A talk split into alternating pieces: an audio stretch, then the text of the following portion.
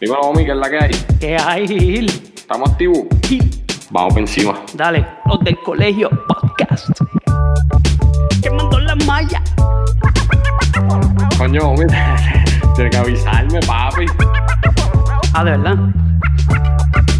Están en falla. De Puerto Rico. Y esto uno lo hace para pa gozar. Para gozar. Vamos a poner la pizarra, escribir. Eso es así, vamos por encima. Apúntalo en la lista. Acuérdate que la gente tiene que entender que esto es. Los del colegio. Dale, homie. 3, 2, 1. Vamos a darle duro a esto que esto ya empezó, comenzó, inició. Yo, préstame atención, un toque como ningún otro que lo confundió. Y ahora mismo ustedes no saben ni qué pasó. Pues fue que idioma también están on falla. Tiran y no fallan, quemando las mallas. Bendito, están directos los chamaquitos. Como los triples que metía Joselito. Ya sonó el timbre, se acabó el recreo. Ahora vamos a vacilar como en un tripeo. Es en serio, escucharnos es un privilegio. Por eso es que siempre vamos a hacer del colegio. Ma- Mamba mentality. La del colegio. Poniendo a escribir a la pizarra. O mi sabe. La del colegio. Los del colegio podcast. Saludos a todos y bienvenidos a otro episodio más de Los del Colegio Podcast. Este que te habla es Omi, el Omi Sabi. Hoy vamos a tener la continuación de esa saga que empezamos hace unas semanas atrás, conociendo a los del Colegio Podcast. Hoy tengo el placer y el honor de entrevistar a ese gran, a esa gran persona que ha estado envuelta en esto de los podcasts, eh, que prácticamente me, me metió a mí en este revolú. Y lo vamos a estar entrevistando esta noche a ver para que nos cuente de su vida, su historia y todo lo que nos quiera decir. Gil Edgardo Ortiz Pérez.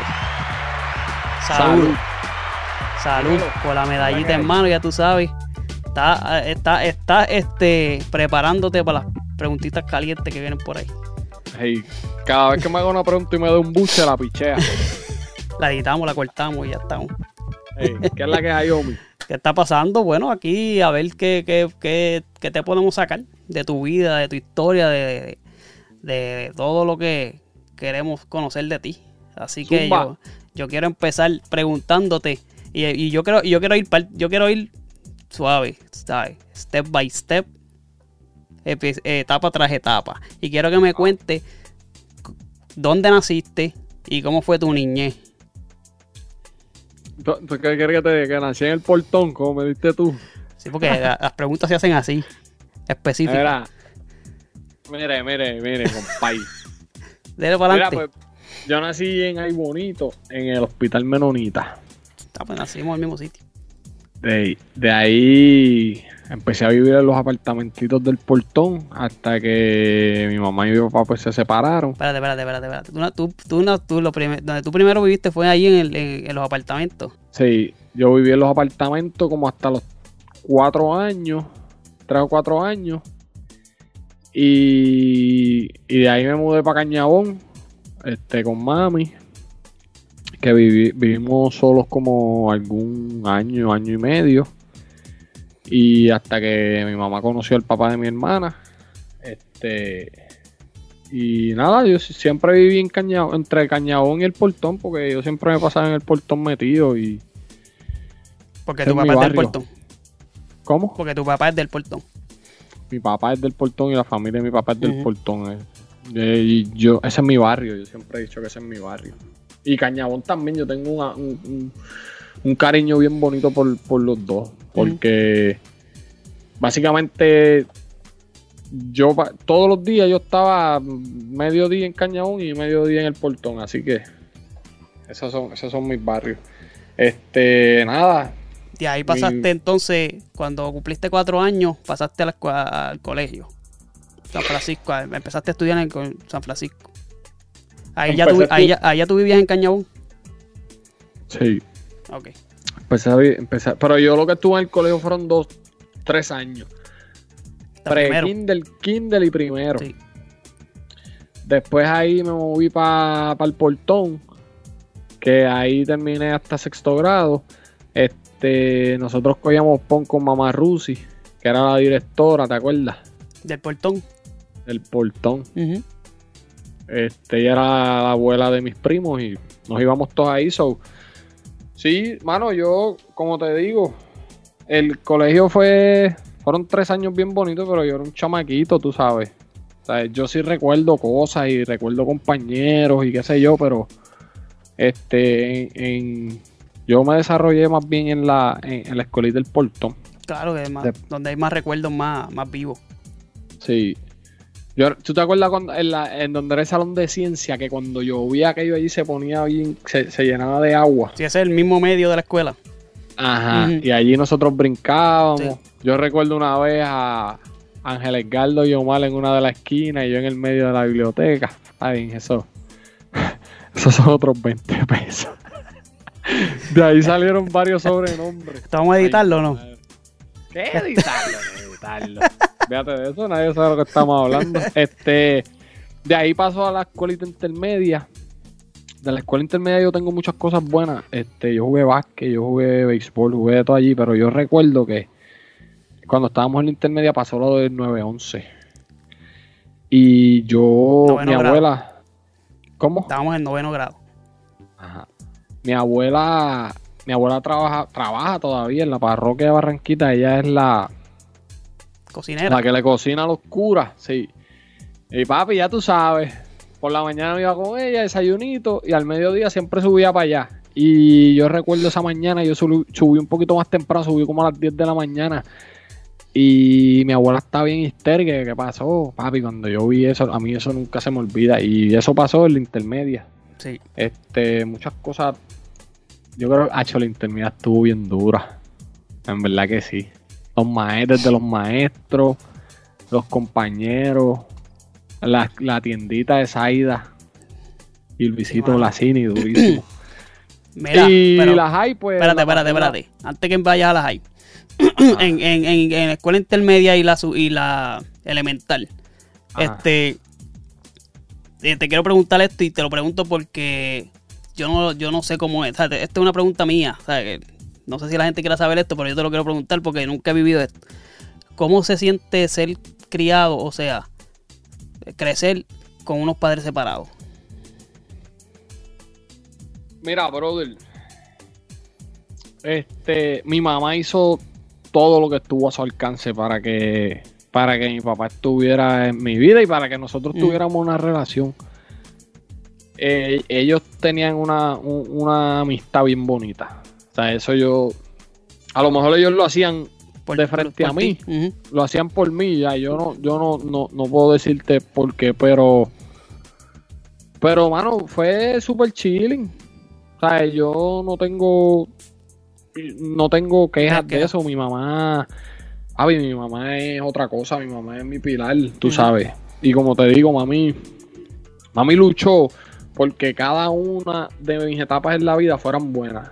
E inclusive esa, ¿sabes? Ella siempre me decía, vas para casa de tu papá o vas para casa de tu abuela para que comparta y gracias a ella es que yo tengo la relación que tengo con mi papá y con la familia de mi papá que eh, esa, esa gente ellos saben yo los amo Pero sí no, no fue no fue complicado Ok.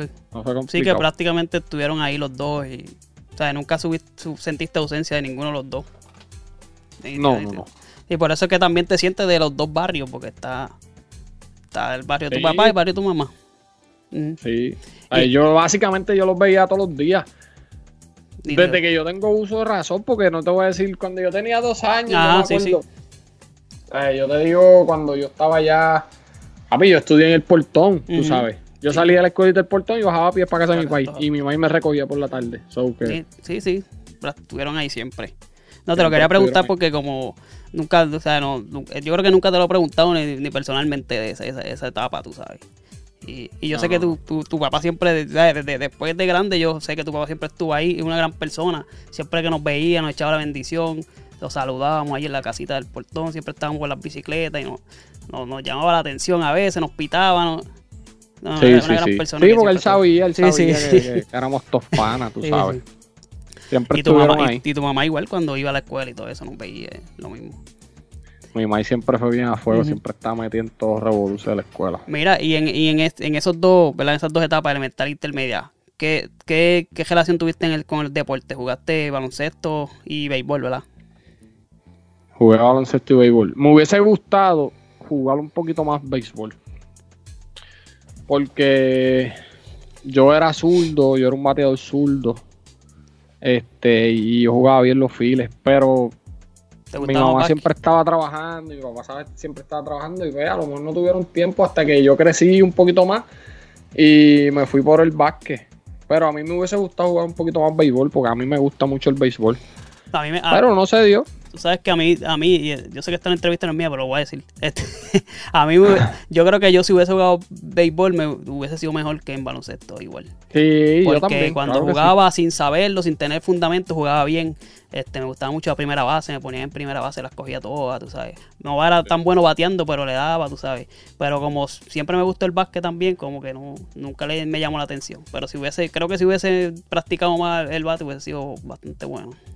Yo digo ahora, ahora que ya yo soy mayor, yo digo, coño, yo hubiese jugado un poquito más de... ¿Por qué? Porque ahora no, porque ahora yo estoy bien pipón y toda la cosa y no, estoy ya. fuera de forma, pero no cuando fue- yo era más chamaquito, 20, 25 Mm. años, yo era rápido, yo era bien ágil, me movía bien y yo soy alto, tú Mm. sabes. Pero nada, no pasó, no pasó, tú sabes, no es como que... Entonces, pues jugaste béisbol, baloncesto y entonces llega la superior. A la mejor escuela de Barranquilla, Ok, por favor. está Así bien. te puedes tienes que Esta- referir esta a tu entrevista. Dale. Si lo hace con el plato grande. Bueno, nada, yo estudié allí en la vieja. Dale, en la vieja yo pasé tantas cosas buenas. Mira, una vez, tú sabes que yo tuve novia solamente en séptimo, Ay, en mira. séptimo, en diez. Ay, mira. Oye, tres meses duré con ella. Y ya, yo estuve, yo estuve, era, yo estuve soltero desde mediados de 10 hasta 12. Ah, está bien, está bien. Estás hablando de la superior. Ok. Tú no me preguntaste el internet. Está bien, está bien, está bien. No, diciendo la superior. este, Hacho, papi, eso era un vacilón, eso era un party. Yo recuerdo que una vez nosotros nos, nos sentamos en la- esta historia, los que estudiamos en la vieja se van a acordar cuando la vivan.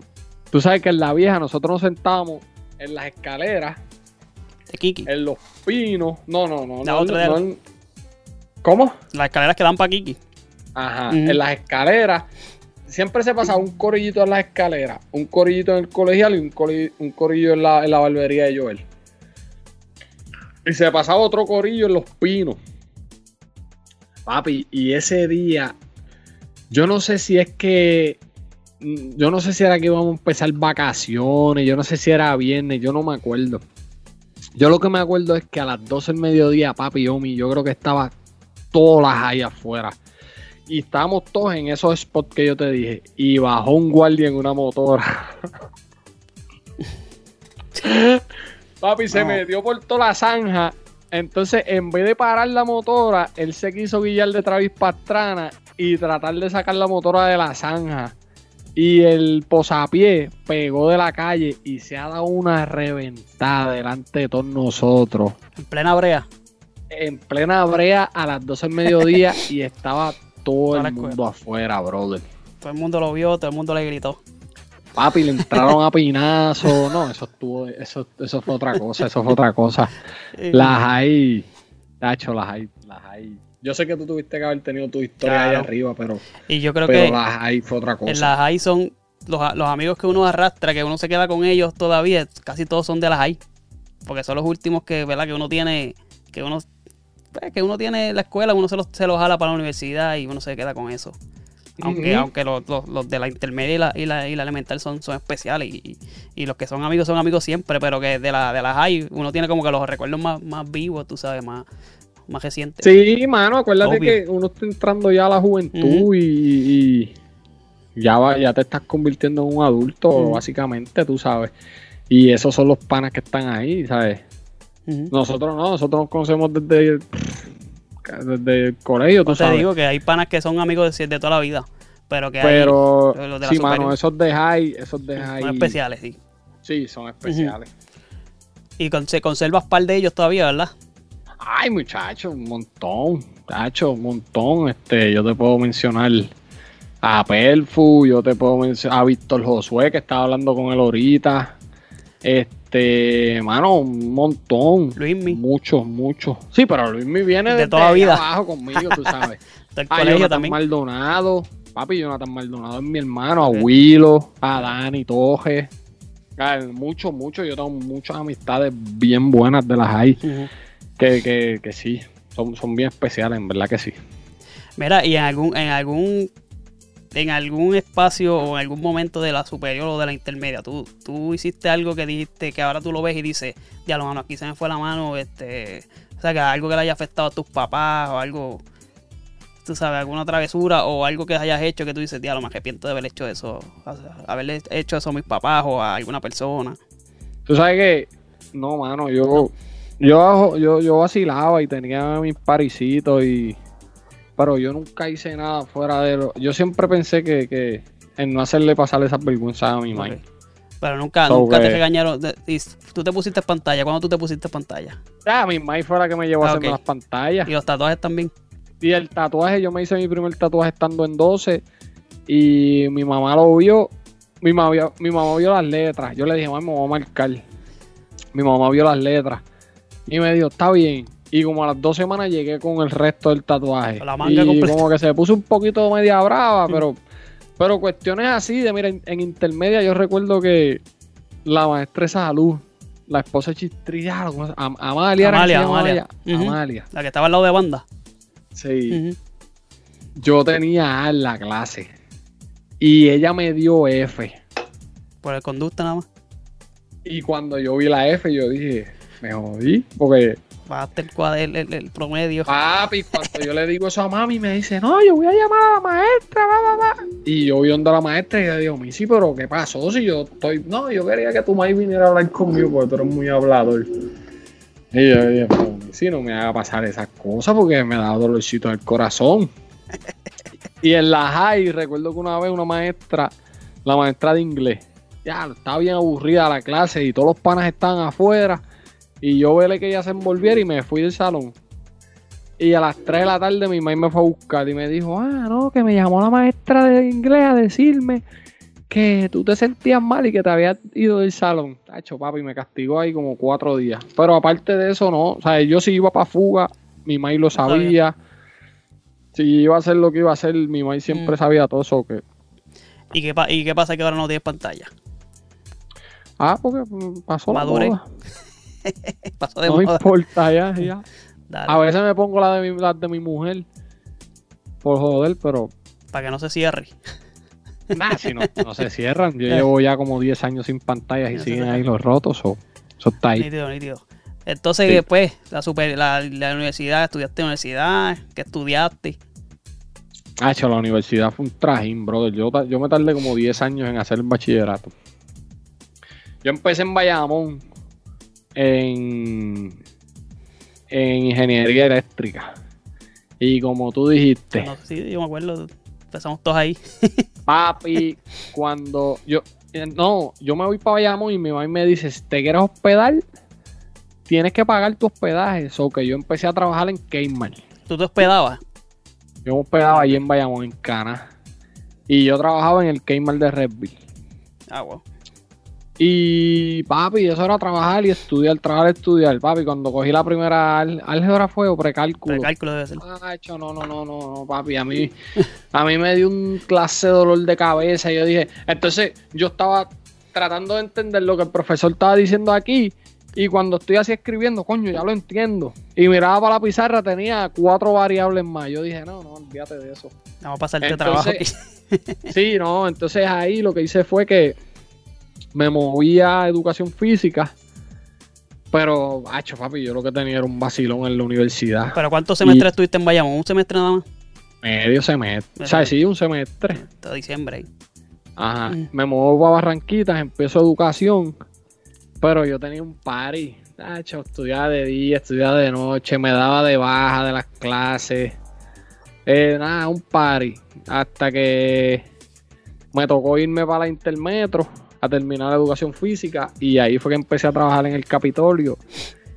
Y me tuve que dar de baja. Ok. ¿Pero qué estudiaste en el Capitolio? ¿Qué trabajabas en el, Pa- en el papi, y esto yo te estoy diciendo, este, ¿sabes? Yo me quité de la universidad como dos años Y me fui a trabajar. Sí, sí, Y que. después me metí otra vez. ¿Sabes? Yo. Par de yo cosas. mucho. Pero nunca terminaste la universidad. Sí, yo Ah, terminé la universidad. Pero cuando, te fuiste, cuando te fuiste al Capitolio, ¿qué era lo que hacías ahí? Papi, yo era Ujiel. Yo le daba las agüitas y los cafés a los De un senadores. alicatón. Dilo Un como alicatón. es. Un alicatón.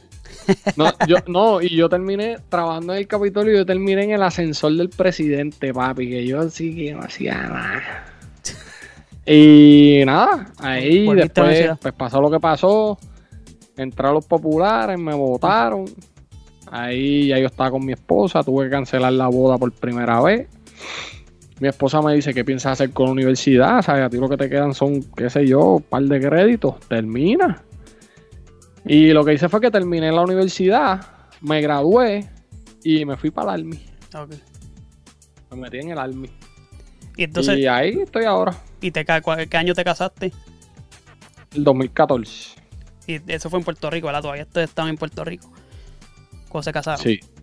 ¿Y qué, qué- qué te dio para mudarte para Tesa? El trabajo que tengo ahora, Ok. ¿Ese trabajo lo yo- conseguiste en Puerto Rico? yo apliqué desde Puerto Rico y me llamaron. Y el primo mío vive acá y yo le dije, mira, me llamaron por una entrevista de trabajo allá. Ah, pero a mí me llamaron en julio. Yo vine a la entrevista y después me vinieron a llamar en noviembre. Yo recuerdo que a mí me llamaron la semana de Thanksgiving. Me dijeron empieza el 12 de diciembre. Y yo no tenía nada. Yo tenía un par de pesos en el banco guardado. Este, y llamó al primo mío. El primo mío me dijo, dale para acá. Y, mano, aquí estoy y aquí estaré. En el nombre de Dios. Sí, no, Tesa, Tesa es otra cosa, en verdad que sí. No, no, como te digo, no, no, no. Se te hizo fácil acostumbrarte. Hay cosas que dices, diablo, mano, me gustaría volver o no. Mira, no, el plan siempre fue este, llegar acá, coger la permanencia y, y virar para Puerto Rico. Pero entre una cosa y otra pasó la pasó el huracán, este, las cosas han cambiado un montón allá, la educación, la, la, la salud, muchas cosas han cambiado y aunque sí hay cosas que yo extraño como los- las reuniones familiares, los panas, la playa. A mí no me gustaba la playa cuando yo vivía en Puerto Rico. Y ahora yo voy a Puerto Rico y yo tengo que pasar Sí. por lo menos tres días en la Sí, playa. me pasa a mí también. A veces veo la foto y yo, coño, mano, tanto tiempo que tuve para ir. Sí, mano. Pero, pues, mano, uno crece y, y- y ya yo no, ya yo no, ¿sabes? A mí, de mí depende, o sea, no es que dependan de mí, pero mi vida ahora mismo son yo y las dos personas que viven conmigo, tú sabes. Ahí- y esa es la realidad. Así tú que sabes, uno uno pone, las cosas en balanza. Sí, Tienes que sí, poner cosas en balanza para ti y para esas personas también. Porque quizás tú y yo podemos ir a Puerto Rico solo y sobrevivimos como sea. Pero cuando ya... Y oye, no me va, o sea, no, no, si yo me voy, si yo decido irme a Puerto Rico no me va a ir mal. Porque yo me voy con mi trabajo y Claro, lo que claro. sea. Sí, la cosa no es dinero. Pero Esos son otros factores, yo creo. Ya, lo bro, de la, a mí no, me- no quisiera decirte la calidad de vida que le voy a dar a mi hija, pero, pero a, a veces yo me siento a hablar con mis primas y, y- y mis primas mismas me dicen, ¿sabes? Ir, yo llevo dos días sin agua o yo llevo dos días sin luz. Y es como que... No, y eso es lo ¿Me de entiendes? menos, papi, la salud. Y la- salud, y ahora la- mismo Y la se educación. están yendo los médicos Y la educación. Puerto Rico. Esas dos cosas, cuando tú las pones en balanza, yo creo que pesan mucho más que dinero, pesan más que, que otra cosa. Y sí, mano, la, la, como tú dices, el núcleo familiar se convierte ya en eh, más, más cerrado. Y pues uno tiene que, que, que a veces hasta ser un poco egoísta y pensar en ellos más que en uno. Y pues, Así mismo es. y hay, así que, mismo hay es. que meter mano. Así mismo es. Mira, este, Dime. ahora que hablas de la familia y eso, ¿qué, qué se, siente, qué, qué- qué se siente cuando fuiste, cuando te dieron la noticia que va a ser papá? Tienes a, a tu, a tu hija, ya, ya tiene un año y pico, ¿verdad? Sí.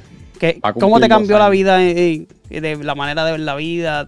Si te cambió algo, ¿cómo, cómo se siente ese, ese cambio? Mira, te voy a contar una historia.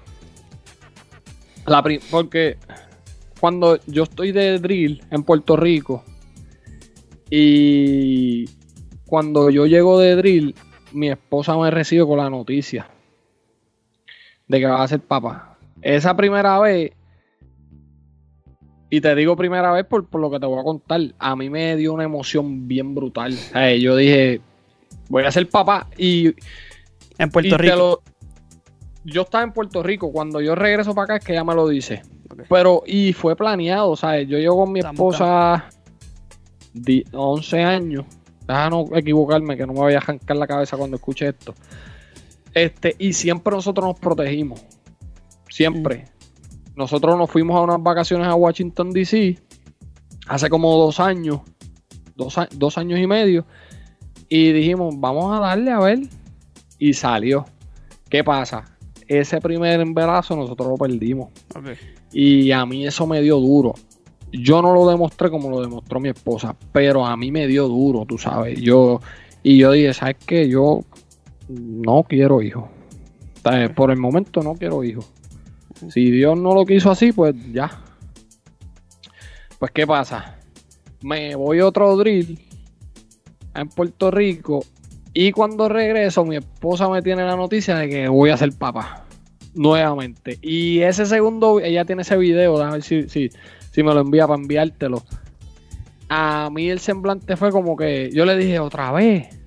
Y yo me emocioné porque, porque me emocioné.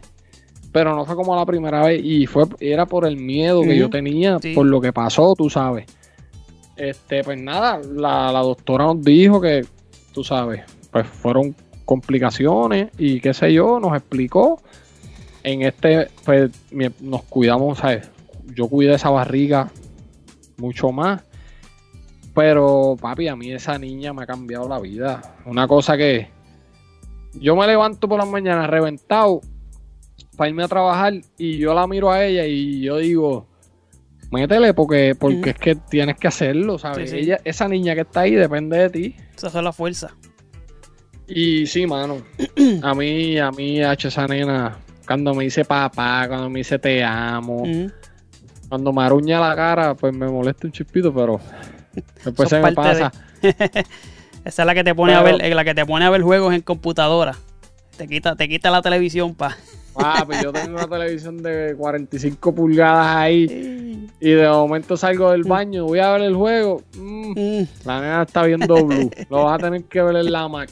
Bueno, vamos a verlo en la computadora. sí. que ¿Qué voy a hacer? Sí, mano, y, y, y, pues mira, es, es como, pues, esto suena cliché, pero es cuando Dios quiere, ¿me entiendes? Ustedes buscaron ese primer hijo, pues Dios no quería que fuera No, ese, ese no era. Era el que cuando no, cuando no lo buscaron, pues ahí es que, que se lo regaló, Así. ¿viste?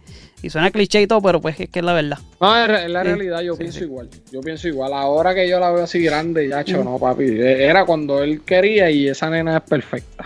So que sí. Tienes así. toda la razón. Nítido, nítido. Mira, vámonos un poquito ahora entonces a lo que estás haciendo ahora este, en esto de las redes. Ya sabemos más o menos la historia del- de los del colegio, lo hemos dicho mil veces un montón de podcasts, nosotros aquí mismo. Pero yo quiero saber qué es lo que te motivó a ti a pensar en hacer un podcast. Porque yo sé, ¿verdad? Y la gente, los que no sepan, Gil empezó haciendo un, podcast que se llamaba El Manantial Podcast, que era de deporte. Y él lo hizo con, con Carlito, otro compañero de nosotros. ¿Y qué, qué los motivó a ustedes a, dar ese primer paso en eso? Porque ustedes fueron los que rompieron ahí con ese podcast. Ma- mano, pues llevar la- en verdad llevar las conversaciones que teníamos en WhatsApp y cuando nos veíamos. Porque nosotros teníamos conversaciones súper duras, tú sabes, y, conversaciones y discusiones súper duras sobre deportes y, y muchas cosas. Es nada, el, el- el manantial, ¿verdad? Por otras cosas, pues nada, se convirtió en los del colegio y eso fue lo que me motivó, mano, las Mm. conversaciones que nosotros teníamos y nada, el concepto que tenemos nosotros ahora de, de, de buscar personas que sepan de algo y traerlas aquí y tener las conversaciones que teníamos cuando éramos Mm. chamaquitos o que tenemos todavía y llevarlas al, al público porque yo sé que mucha gente se, se identifica con las conversaciones que nosotros tenemos aquí, so que eso, eso fue básicamente. Y es un hobby súper duro. O sea, a mí me encanta sentarme.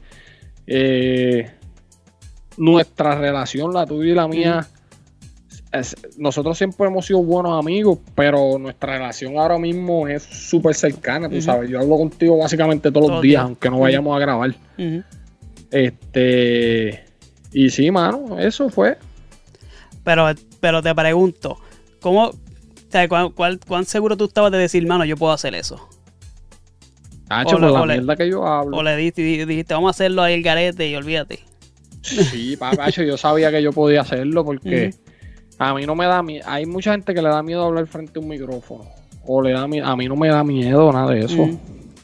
Yo dale para adelante, lo hablo y ya. Y es cuestión de. Es una conversación que tenemos entre panas. Sí, sí, sí. ¿sabes? No es algo como que. Pues si es algo que uno tiene que estudiar, pues uno se mete, busca información, pa, pa, pa, pero no es algo complicado. Ajá. El proceso es complicado. Pero hablar tú y yo, bendito, don mamey. Eso es así. No, no es difícil, ve, como tú dices, a veces este, ¿sabes? dentro de lo, de, de lo que nos gusta, lo difícil, pues es lo que está antes y lo que está después. El estar en el momento, lo que estamos haciendo ahora, es un quitado. Porque es hablar Exacto. y estamos aquí como, como panas que somos. Y con las personas que estemos, conociéndola como estamos en, en, en alguna charla normal.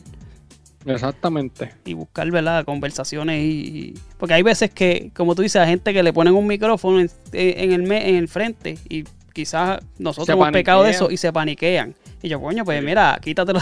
es como si no estuviese y, va- y sigue por para abajo. Pero parte de, sí, es parte de. Y nosotros cuando empezamos, tú, si ustedes escuchan los primeros episodios, ¿verdad? Eso es un poquito, estábamos un poquito más, más, más fríos, más... Gil no, pues Gil ya, había, ya venía del manantial y ya había hecho otras cosas. Pero pasa, Sí. pasa. Y es poco a poco. Mira, Yo, Ajá, dale. yo, este, a- hay mucha gente que yo he invitado, a lo mejor es pichadera porque no se atreven a decirme que no, pero me, ay, es que a mí me da vergüenza montar, pa, pa, pa", y, pues, y es lo que yo le digo, mira, eh, en verdad es. Tener una videollamada. sí, sí. Y lo que, y lo que salga mal, pues salió mal y olvídate. Sigue para adelante. Exactamente, hey, hey. Mira, te iba a preguntar Dime. más. ¿Qué, qué, qué expectativas, expectativas tú tienes de este podcast o de tu, o de tu carrera así en las redes? ¿Quieres llevar esto a otro nivel? ¿Qué, qué, qué estás pensando? Mano, definitivamente yo estoy seguro que esto va a llegar a otro nivel. es cuestión de seguir trabajando y yo sé que poco a poco vamos a llegar porque nosotros estamos haciendo un producto. Nosotros estamos haciendo un buen contenido, ¿sabes? A lo mejor. No sé, a lo mejor no ha caído en las manos correctas, Mm, ¿verdad? Pero yo sé que va a llegar. Eh, yo, yo sé que va a llegar y que, y que va- porque, porque por, por lo que te digo, estamos haciendo un buen contenido y es diferente a lo que hacen las demás personas. Sí hablamos de deporte, sí hablamos baba nosotros, entre nosotros, pero el concepto de nosotros está bien duro. En y- general, sí. y va, va, ¿sabes? Yo va a llegar. Expectativa que tengo, mano. Yo. A mí no me gusta trabajar por expectativa porque eso es como que algo que yo espero, la, la, la. A mí es más por goals y por metas, tú sabes. Day to day. Este, day to day. Y nada, yo lo que voy a. Mientras tú estés puesto para trabajar, yo estoy puesto para trabajar también, bro, tú sabes. Sí, sí. Ahora mismo esto es un hobby y nosotros estamos dándole como, como esto mismo, como un hobby, pero pero hay muchas cosas en mente que pues es cuestión de, de materializarlas y trabajarlas y Y- darle por ahí para abajo. Ir creciendo poco a poco. Exacto. Mira, ahora vamos, vámonos un poquito para ir terminando. Este, Sí. Quiero que me diga y no, y, no, y no vamos a pelear. No vamos a pelear. Vamos a irnos de, por, por lo que tú piensas. ¿Qué tú piensas de.? Porque yo, yo sé tu crítica, la, la música de ahora versus la música de antes. ¿Qué es lo que te tiene molesto de lo que está pasando hoy día en, en- y yéndonos específicamente a la- a la- al género urbano? Mano, que es demasiado comercial. Y se está perdiendo la esencia. Como tú sabes que yo le escribí a Virginia ayer, yo no sé si tuviste el mensaje Sí, que yo sí. le escribí. Sí. Yo le escribí a ella. Si ustedes quieren escuchar el reggaetón que nosotros extrañamos y la nostalgia que nos da, escuchen el intro de Girl with the Solo Cup. Yo no sé, brother. Ahora mismo la música que está saliendo para mí no es con la misma agresividad que, que salía antes. ese sandungueo bien chévere, tú sabes. Ahora todo es comercial y es como que, como te dije la otra vez, yo siento que ya no necesitan ser comerciales. Porque ya están las redes sociales. o sea, Ujú. Ya tú no tienes que sonar en la radio. Tú suenas en YouTube, tú suenas en Spotify y eso. o sea, el- y el ritmo, no, no sé, el ritmo no me gusta, pero eh, yo, yo entiendo que es más nostalgia. Tú sabes que yo leí los otros días que salió un estudio psicológico que dice, a lo mejor estoy hablando mierda y un psicólogo me escucha y dice que yo no sé lo que estoy hablando, pero lo leí. Ajá. Y yo creo que fue uno de los periódicos, algo así. Y es que la gente siempre va a decir que lo mejor es lo que estaba pasando cuando uno era joven. Y cuando Claro. nosotros éramos jóvenes, pues eso era lo que estaba pasando, tú sabes. Por eso es que los viejos dicen que la salsa es lo mejor. Por eso es que dicen que la NBA de antes es mejor que la de ahora. Jordan es mejor Y- que LeBron. Desde que yo leí eso, eso yo lo leí hace como un mes. Ya yo no. Pues, la música que está saliendo ahora, pues está Es cool, pues. Yo, en verdad, yo siempre he dicho que venden y hacen streaming porque escuchar música ahora es mucho más fácil que escuchar Claro. música en el 2005. Claro. Ay, Ahora mismo tú tienes un celular en la mano y tú tienes Spotify, tú tienes Pandora, tú tienes YouTube, tú tienes Google, que tú lo puedes buscar lo que sea. Antes no, antes para escuchar música uno tenía que bajar música con un de virus a la computadora. Y mucho antes uno tenía que comprar discos. Sí, porque hoy día tú, eh, la, la música sale, la canción sale a las 12 y tú estás a las 12 escuchándola en vivo con todas las personas a la vez. A la, vez que está saliendo. En el tiempo de los 90, 2000 había que escuchar la canción en la radio, decidir si te gusta o no. Si te gusta, pues vas y compras el disco. Y entonces, para escuchar una para sola escucharlo, canción, una canción, tenía 12 canciones porquería. y esperar que tu papá te los comprara porque tú no tenías chavo. O tú Mm. irte escondido a comprarlo.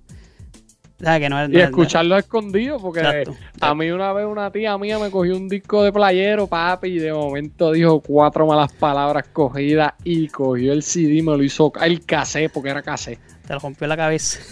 Papi, arrancó la cinta así, la sacó y la partió con una tijera. Y yo dije, diablo, brother. Pero pues, Pero así era ¿cómo con todo digo? tipo de música, era así, era. Hoy es más fácil, ¿verdad? Y puedo co- concuerdo contigo, ¿verdad? Lo que estás diciendo de, de que la música a mí tampoco me gusta, no es mi favorita la de ahora. Pero puedo coincidir también en lo que, lo que leíste. Que la, nostalgia que uno siente, porque lo- acuérdate que la las canciones te recuerdan tus eh, etapas. Y tu mejor etapa en la juventud, en la escuela, esas son las canciones que tú te acuerdas y te hacen recordar esa- esos momentos. Y, pues son las de tu, perdón, las de tu etapa. Y por eso es Exacto. como tú dices, los chama quizás los que empezaron el underground eran chamaquitos, dicen que el underground era mejor que el reggaetón. Nosotros decimos que el reggaetón es mejor que el pop. Y así se sube Eh, sucesivamente, los- que de aquí a los 20 viejos años, Dicen, los viejos dicen que la salsa es mejor que la el salsa reggaetón. era mejor que el merengue, que el reggaetón, pues. Exacto. Pero bueno, tenemos Spotify para ir para atrás y escuchar lo de nosotros. Claro. Papi, tú sabes que ya yo no peleo por. e- A veces Carlito se pone a enviarme cosas de Anuel, la, la, la. Y yo, dije, yo digo, ¿sabes qué? Ya yo no. Sí, porque sí. Carlito es un chamaquito. Carlito tiene 20, 26 años. No sé, pero no, no llega a los 30, tú Ajá. sabes. Y yo digo, pues está bien, pues eso es lo que te gusta. Pues yo no voy a pelear más nada, tú sabes. Pues yo lo Y con Michael, el del gringo. Con ese sí que yo tengo una guerra. Coño, pero, Pero ya- Michael es como de contemporáneo con nosotros. Sí, pero a Michael, a Michael es una persona que le gusta escuchar. No, a mí y también. sale cualquier música y él me dice, pues la voy a escuchar porque se escucha cool. Yo no, a mí, si el ritmo, papi, yo siempre, y con Chiqui, y con, y con Michael, y con Wilfred, Javi Mael, Javi, yo siempre digo como que, papi, es el mismo ritmo y es un ritmo mongo, pero vuelvo y te digo, es que, El gusto. pues, pues yo lo que hago es que vengo a Spotify, busco la canción que me gusta, le doy el corazoncito y la tengo ahí encima. Tienes tu ¿y ya? playlist ahí. Y yo tengo mi, un playlist, tengo música nueva, pero papi, yo tengo aquí unos perreos, que eso es, olvídate de eso. Usted y tenga. Así mismo es, es así. así mismo es. Pues coño, Así, papá. bueno, ¿qué más que gesta por decir? Algo que nos quieras decir, que nos quieras comentar. Que se Mano, que ya LeBron está viejo, brother. Bueno, pero eso ya, ya lo hemos hablado bastante y no queremos Sí, pero está bien, pero terminar quería- en una nota. decirlo. No queremos terminar en una nota triste. Y que el Este, mejor beisbolista que existió es Ken Griffey Jr. Ok, muy bien. Para que. Oye, ahora que, ahora que dices eso, este, ¿cuáles, ¿quiénes eran tus atletas favoritos cuando chamaquito? Cuando chamaquito, eh, a mí me gustaba Ken Griffey. A mí Ken Griffey era otra cosa. Yo tenía las tenis de Ken Griffey que estaban feas con cojones, pero. Las 24. Hey. Ken Griffey me gustaba mucho. eh, y en baloncesto, pues Jordan cuando era chamaquito, Jordan se retiró y después me gustaba este Tracy McGrady. Ok. Bacho, McGrady. Me duele que las lesiones, Lesiones. lo hayan jodido, pero papi McGrady Caballo. era. Caballito. No, McGrady era un animal. McGrady era un animal. Yo vi una entrevista que tuvo Kobe con él, con Rachel Nichols. Y Kobe dice que la mejor persona para jugar baloncesto era McGrady. Que, Ujú. Pero pues, las lesiones, lo Lesiones, jodieron. Y el mío fue Jordan igual, y, pero yo me. Después que fue Jordan Iverson, que era más o menos de la etapa, de la era de, sí, de, de McGrady. Sí, Era Iverson. estaban, estaban ahí. Estaban sí. ahí. Pues, mano, Gil, ¿dónde la gente te puede seguir? Si quieres decirla, El- si no, pues que. En los del colegio podcast. Muy bien. Nos sigan por ahí, ahí te En los escriben. del colegio podcast. Casi siempre el que contesta es Gil. Sí. Ahorita estaba peleando con Omi porque yo le decía, Omi, cuando alguien nos mencione, ¿quién va a ponerlo en el story? Porque viene, lo pone Omi y yo lo pongo. Y después yo entro a los stories y tengo dos stories cogidos iguales. Si usted, Este, si usted ve un like así, una manita así, fue que fui yo. Que es lo único que yo contesto. Sí, este, nada, los del Pero colegio dale. podcast. Como estaba diciendo ahorita que estamos grabando otra cosa. Usted entra a Google, pone los del colegio podcast y lo va a llevar a todas las plataformas, YouTube, a las plataformas sociales, a las redes sociales y a las plataformas de podcast. Así Y el que- link, el link tree de nosotros que está en nuestro bio de Instagram. Está todas las- Instagram. las, las redes ahí. Que ahí de bueno es difícil. Los del colegio podcast en todos lados. Exacto. Salimos ahí. Y venimos con cosas chéveres que estamos cuadrando. Ah, ¡Oh! Papi, hay una entrevista que me tiene bien pompeado. Entrevista no, una conversación. Que la vamos a grabar la semana que viene. Ach, esa va a estar bien dura. Va a haber gente mordida cuando la grabemos, pero. Pero va a estar bueno. y también venimos con unas cositas que ustedes van, van a poder adquirir también. Sí, Eso- prontito, eso. prontito vamos por a hacer- ahí. Vamos a tener que hacer un live después. Pa, pa- cuando tengamos eso cuadrado para enseñarle a la gente. Eso es así. Dale. Pues hermano, gracias, gracias por la oportunidad y que se repita. Eh, te like really?